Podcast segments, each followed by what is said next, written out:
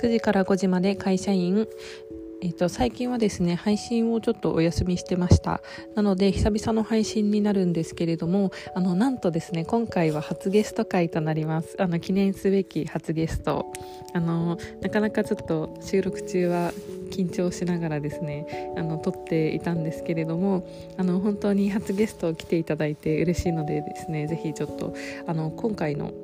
あのポッドキャストあの楽しんでいただけたらなと思います。で今回のポッドキャストはですねあのカルチャーマップから学ぶビジネス英語サポーターの純子さんにですねゲストに来ていただきました。あの純子さんは今えイギリスでですね生活をしていらっしゃってあの実際に英語を使ってあのお仕事をされている方であのイギリスに住んでるんですけれどもアメリカとのですね往復生活もしていてあの語学も堪能だし堪能ですしあとはあの今まで会社員をあの日本でされててそこからあのイギリスに、えっと、行って、えー、そこからですねあのお勉強されて今あの実際にイギリスにあの住んでお仕事をされてると。でやりたいことをですね叶えてるっていうことであの今回のテーマはですねあのやりたいことを叶えるためにはっていうことをテーマにその実際にあの夢を叶えている純子さんにですねゲストに来ていただいてあの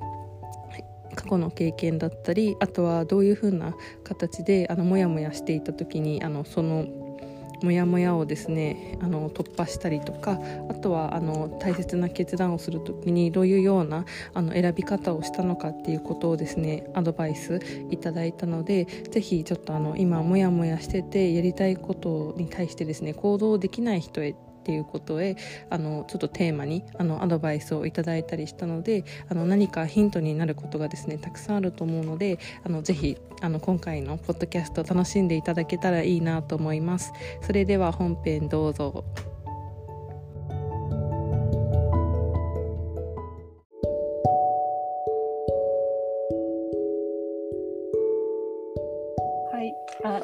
えーと、今回はゲストを呼んで、えーと、初ゲストであのゲストをちょっとご紹介させていただきたいと思います。はい、純子さんお願いします。あはいこんにちははじめましてありがとうございます。えー、っと私はあの今イギリス在住で約15年ぐらいこちらに住んでいるんですけども、えー、はい純子と申します。よろしくお願いします。え今はですねあお願いします。今はあのイギリスとちょっとアメリカの拠点生活を、えー、と送ってるんですけどもあのイギリスでは会社員をしておりまして、えー、と MA 後のあの統合のサポートであったりオフショア、えー、とオフショア化のあの推進をしたりしてます。よろしくお願いします。よろしくお願いします。お願いします。ちょっと初ゲストっていうことで、ちょっといろいろとうまくできないことがあるかもしれないんですけれども、あのちょっとぜひですね、今日は純子さんにあのやりたいことを叶えるためにはっていうテーマで、ちょっと純子さんが今あの海外で暮らしているっていうことで、あの海外に行ったきっかけだったり、あとはですね、もやもやしてて行動できない人へアドバイスっていうようなことをテーマにあのお話しいただきたいと思っております。よろしくお願いします。お願いします。お願いします。ええー、とですね、まずちょっとあの純子さんあの今日あのいろいろとちょっと質問を用意してるんですけれどもあのちょっと今純子さんはイギリスに住まれていてあのアメリカと往復生活してるっていうふうにはいあのことなんですけれどもあの純子さんがですね海外へ行ったきっかけっていうのをっとお聞かせいただけますでしょうか？あはいわかりました。えー、っとそうもう15年ぐらい15年ぐらい前なんですけどもともとは日本であの会社員をしていてそれであの3年目になった時になんかこうあのエミリちゃんでいうモヤモヤするっていう感覚になったんですよね。それであのこのままでいいのかなっていう思いが少しずつこう膨らんできてでそう会社に入ったきっかけもあの大学の時にえーとまあ、みんながやっていた就職活動の波に乗って、えー、と就活をして内定をいただいてっていう流れで会社に入ったのでその時点で本当に自分が何をやりたいのかっていうのが見えてなくてそうそのまま会社に入ったのでそう会社に入ってからあの、まあ、最初の12年はもうあの社会人としてもう初めてのことだったので精一杯前にあの目の前にあることをこうこなしてたんですけど3年目になってきて落ち着いてきた時に本当にこれでいいのかなと思ってで自分のやりたいことをこう掘り下げた時にあの海外に行きたいっていうところが根底にあることに気づいて、はい、それで投影することを決めました。えー、すごいこうあのいいですよね。あのやっぱりちょっと私もすごい思い当たる部分っていうのがあのあるなって思ってて例えばそのモヤモヤしてたりとかあと就活の波に乗って会社に入ったっていうのはすごくこう共感できるなっていう部分であのやっぱ今ちょっと日本の会社に入っていてやっぱそういうふうに思う時もあるんですけどあの2つ目の質問であの純子さんが日本にいた時に会社員として働いてたことっていうのはどんなことでしたか？えーと、会社員で働いてたな内容ですか？業務の内容ですか？業務だったりはい。その時にこう、はい、あの感じていたことというか日本社会とか、うん、あとはちょっとその働き方とかで何か感じていたことっていうのは今振り返ってありますか？あそうですね。最初あの学生から社会人になった時社会人ってこんなに大変なのみたいなすっごい思ったんですよね。あのギャップが激しくて。で結構会社自体もあの厳しいというか体育会系だったんですよね。だからもうそう新入社員は朝あの、まあ、会社自体確か、えーと、本社勤めだったんですけどあの、えーと始業開始が10時なんですけどで、えー、と朝から朝礼があったかな。でも新入社員は朝8時に来て、えー、と掃除をするっていう あの仕事があったんですよ。でそもそもあの掃除してくれる人いるんですよね。その業者があの夜にあの掃除してくれるんですけど残業が多い会社だったんでその掃除の人が終わった後にまだ残ってる人たちがこうあの少し何かご飯をつまんだりとかでいろいろゴミが出るからそういうゴミとかを 新入社員がそうピックアップしてみたいなことをやっていてそうだから勤務時間がめちゃめちゃ長かったんですよね。でそう精神的にも体力的にも1年目は本当にあのそうこんなにも社会人って大変なんだっていうのをこう洗礼を受けたかなっていう感じでしたね。うん、10時からの修行で8時に掃除してたそうなんですよ。はい。すごくないですか ?2 時間前に。そう。まあ、8時だったか8時半だったかちょっとあんまりはっきり覚えてないんですけど8時台であったことはもう確かで、うん、でそうあのその当時あの配属先があの入社式まで分からなかったんですよ。でもともと千葉県に住んでいてその当時。で、えーと、勤務先がそのはあの入社式で発表された勤務しあの勤務地が新宿西新宿の本社だったんで結構その移動的にも距離があって、うん、通勤もしんどかったし会社にいる時間も長いしみたいな、あれ残業が多いっていうことでだいたい帰りの時間っていうのはどのくらいだったんですか？1年目は遅い時はもう本当に11時とか12時になりそうな時もありましたし、うん、なんか9時前に帰れたことあんまりないんじゃないかなっていう、うん。まあ、農残業デーってあったんですけどそういう日は、うん、あの早めに帰れたりあの、まあ、あと会社の食事とかがあれば早めに帰れたんですけど、うん、でもとにかく会社にいる時間がめちゃめちゃ長かったなっていうのは覚えてます。そうですよね。9時に帰れたとしても大体12時間ぐらい会社にいるっていうことです。よね。うんじゃああの今そのイギリスに行ってあの会社員をしてて思ったりとかその何かこう日本の会社と違い違いとかってどんなところだと思い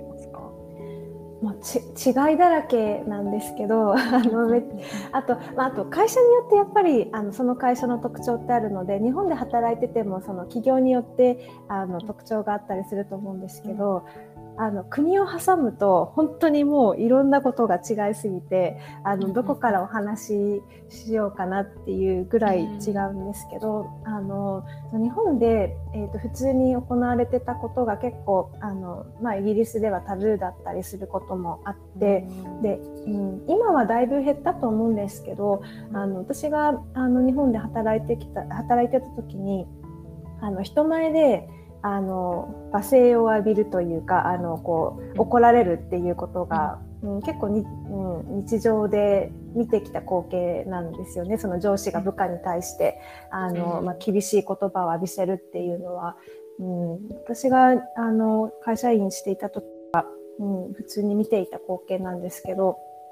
それをイギリスでやるとそうタブーであの、まあ、何かこう伝えることがある場合は怒る場合叱る場合はきちんと個室に行ってそこであの対面で1対1で話をするっていうことがフェアだとされていて逆にその人前でこう恥をかかせるようなことをしたり罵声を浴びさせ浴びあのああの罵声をねあの発したりするとあのそのマネージャーさんがあの罰則の対象になるっていう のがあるんですよね。まあ、フェアでなかったり、うん、人前であの故意にこうあの恥をさらしているような感じで捉え捉えられてしまうので。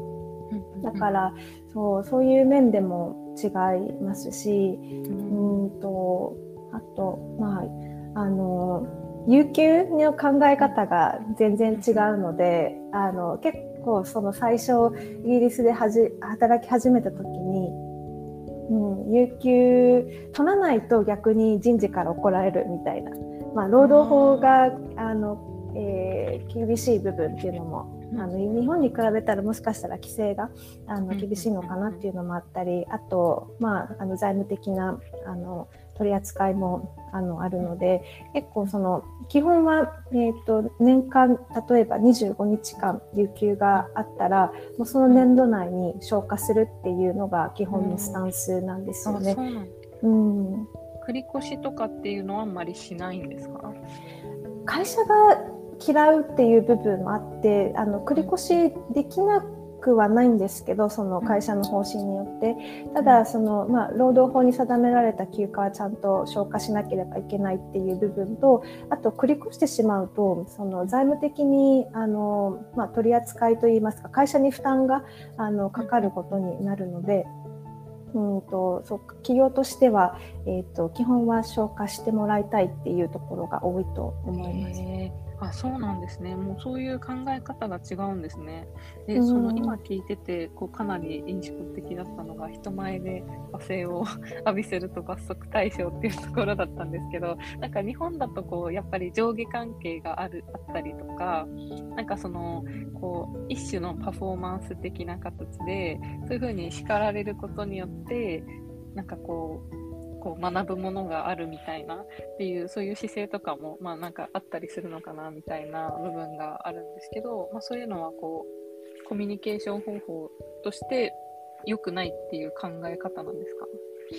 そうですね。同じそのあの失敗したところだったりこう注意を受けるっていうところでも、うん、あのわざわざその人前でみんながいる中であのそんなことを伝えるっていうことはそう恥をかかせるっていうことになるのであの同じ内容でもその例えばイギリスであればそう個室であのその人と、まあ、上司のあの会話にとどめておくっていう感じですね。あ面白いまたちょっと全然違いますねそれは。うんで有給とかもその取るっていうのはやっぱりこうもう積極的に取ってくださいっていう体制になってるってことですよね。そうですね。あの人事があの、まあ、市販、まあ、会社によると思うんですけど、あのその有給の消化率っていうのをこう確認していてで消化が悪いとあの注意を受けたりというかあの、うん、最低あのこのえーと、3クォーターまでに何日間消化しないと、もうあの消化する時期がなくなりますよみたいなのがちょっとメールが来たりもします、ね、えー、なんか日本だと結構、まあ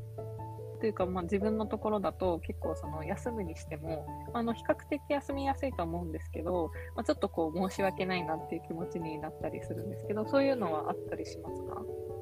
まあ、あのないことはないって感じですね。やっぱりその休んでいる間に誰かにカバーしてもらわないといけないので、あのまあ、私はちょっと申し訳ないなって思ってしまうところもあるんですけど、ただあの周りもそのやっぱりちゃんと有給消化したいっていう思いがあるから誰かが休みを取ることに対してこうえっていうことはならなくて逆にあのあの今私のいた環境であれば、えーと、休み中にあのサポートあのできるところはどんどん振ってねっていう感じなんですよね。なるほどなので、うん、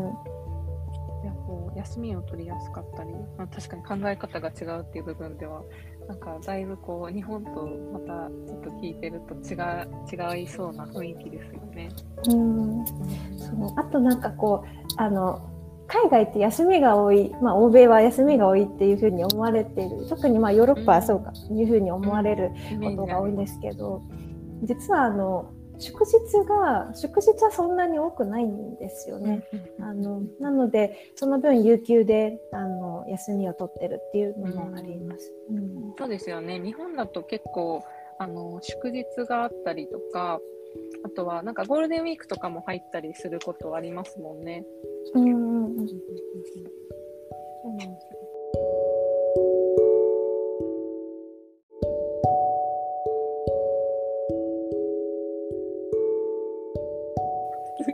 ドライヤーの音がついた。ちょ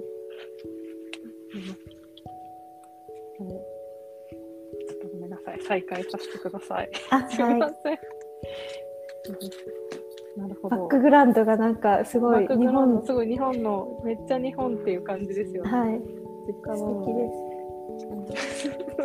めちゃくちゃ古い家なんですけど。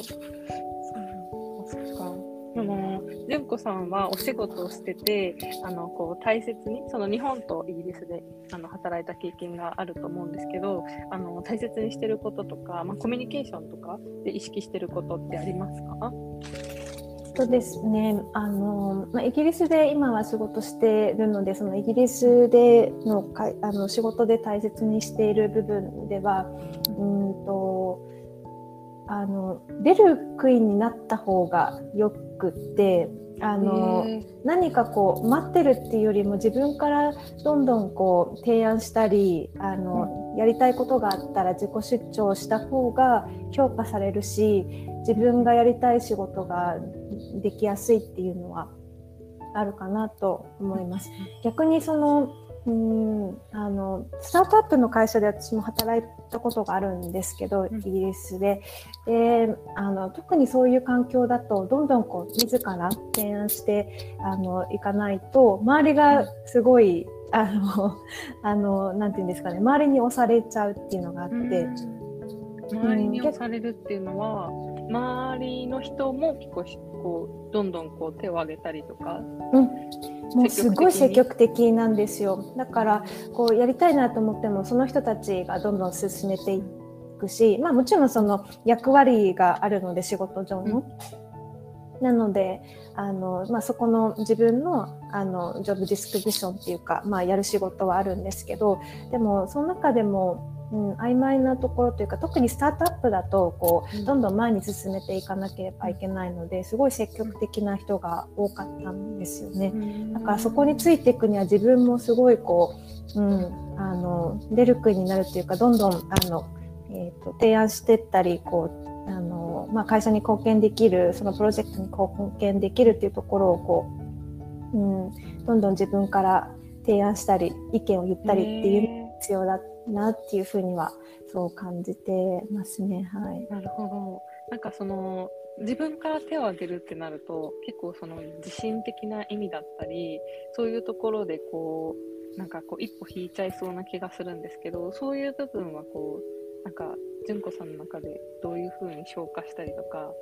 とかなんかこう意識してることってあったりしますか？そうですね。あの私もともと日本であのまあえーと、教育を受けて会社勤めもしてるのでバックグラウンドっていうかあの生い立ちは日本なのであの自分からこう意見を言ったり手を挙げるのって実は抵抗があるんですよ。でもそれをしないとその今のいる環境ではこう評価されないのであの自分ではこう苦手でもあの勇気を振り絞って手を挙げてるっていう感じです。ほどやっぱりこう自分からこうそういうふうにししていかないと逆にこう仕事として成り立たないというかそういうふうにあこの人もしかしたらなんかこう意欲がないのかなみたいな風な評価にもつながっていっちゃうっていうことですか？そうですねはい。なので意見がないと思われてしまったり、うん、消極的だって思われてしまったりなのでそうその,、うん、あの今の会社会社といいますかあの、えーと、働いてる環境であればそうどんどんこう発言するっていう、まあ、そういう発言が求められる場では発言をするっていうのはあの意識的にあのやってますね。うんあれすごいいいことですよね。すごい素敵ですよね。なかなかやっぱりこう周りの雰囲気とかに流されちゃったりとか、その自分の立場とかを、あの今私はその日本の会社で働いてるので考えたりすると、まあ、この今自分が言っていいのかなみたいなことで、やっぱ手を挙げづらい時があったりするんですけど、積極的にこう手を挙げていってそれが評価につながるっていうのもなんかこう活性化するようなイメージがありますね。まあ、確かにあのあの発言しにくい場っていうのはあのあるんですけど、うん、そうそうそう。で自分が発言していい場なのかわからない時もあるんですけど、まあ、あのここは大丈夫だろうっていうのはあの、うん、あると思うんで、まあ、そういう時はどんどん、うん、意見を言うっていう感じですかね。うんなるほど、ありがとうございます。ちょっと次の質問で、あの、あそうですね、夢ややりたいことがあるときに、純子さんが選ぶ基準にしてることっていうのは、なんかこう、例えば行動とかで、あの、過去、その海外に行くまでの経験とかで、あの、まあ、その不安があったりとか、なんかこう、ネガティブ要素がある中でどういうふうにこう選択してきたのかなっていうのをちょっとよければあの聞かせてください。あはい、そうですね。あの大きな決断をした時はもうフィーリングというか楽しい好きやりたいの気持ちが勝ってたんですよね。だからそうそうそうそこのフィーリングを大切にしてたっていう感じで、うん、そうなんか何やりたいそうですねやりたいことって自分の中でそう言語化が難しい部分もあるんですけどでもやってて楽しい考えてて楽しいあの好きなことを多分軸にしていてだから、うん、そこができるようにあのできる方法を考えてたっていう感じですかね。純子さんのその経験の中でいうとこの大きな決断だったなっていう瞬間はどんな時だったと思いますか？ですね。一,、うん、一番大きかったのが、えーとまあ、イギリスに来るっていうところかなとは思うんですけど国をもうあの日本を出てくイギリスに来るっていうところは大きな決断だったんですけど、まあ、行きたい行ってみたいやってみたいっていう気持ちの方が不安より勝っててそうなので、まあ、できる方法あの来れる方法を考えてイギリスに来たっていう感じですかね。その中でなんかこう例えば反対意見だったりとか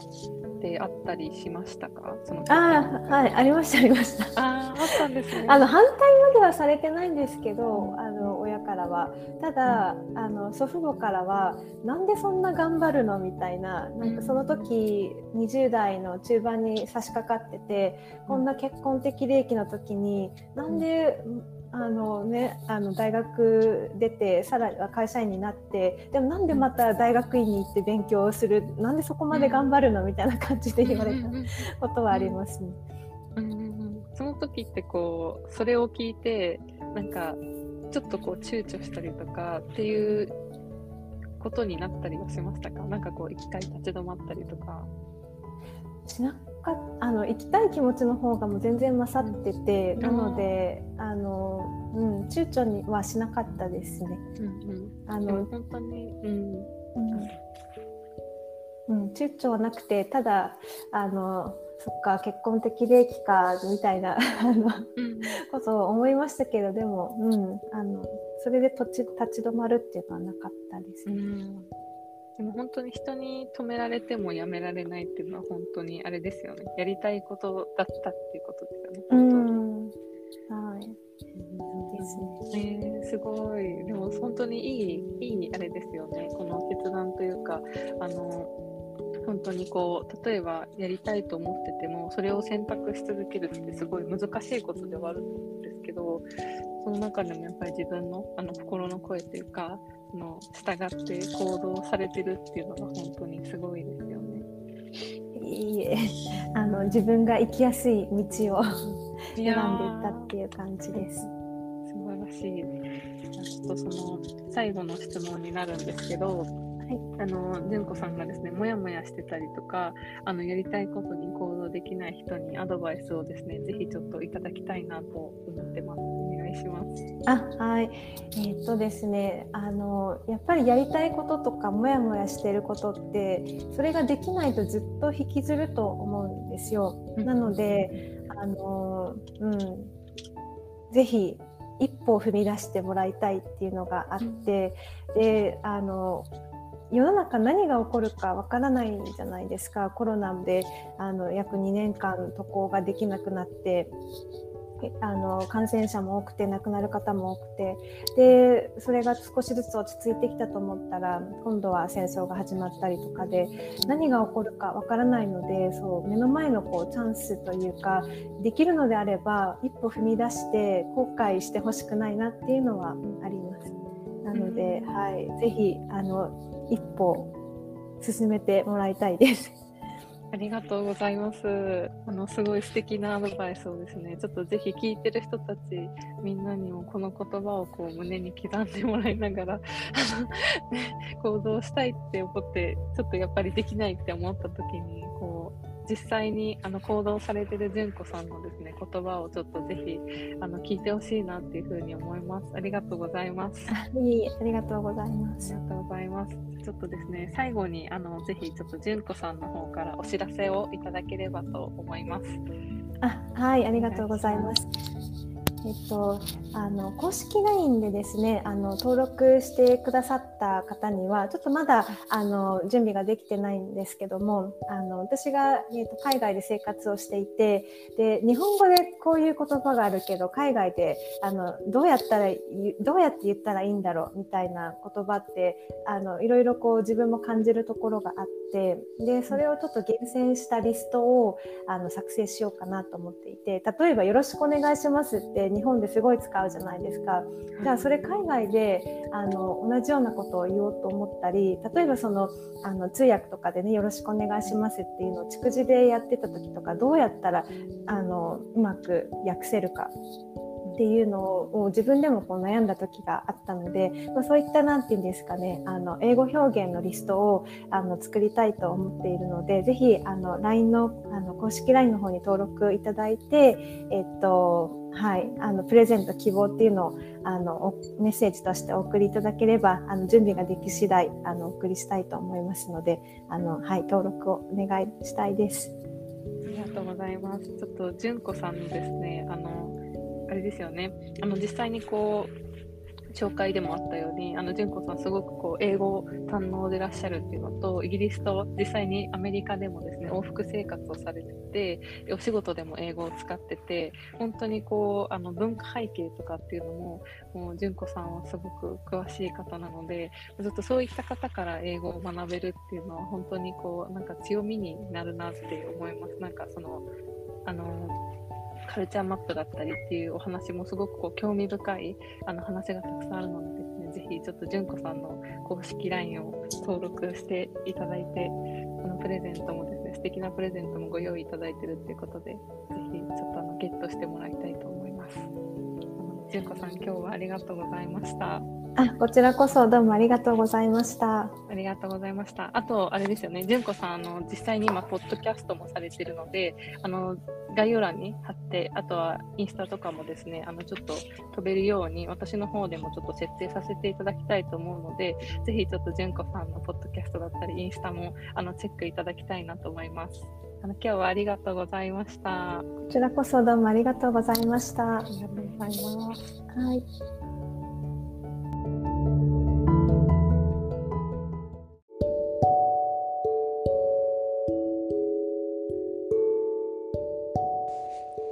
ピソード最後まで聞いてくださってありがとうございました。純子さんあの今回ゲスト来ていただいて本当にありがとうございました。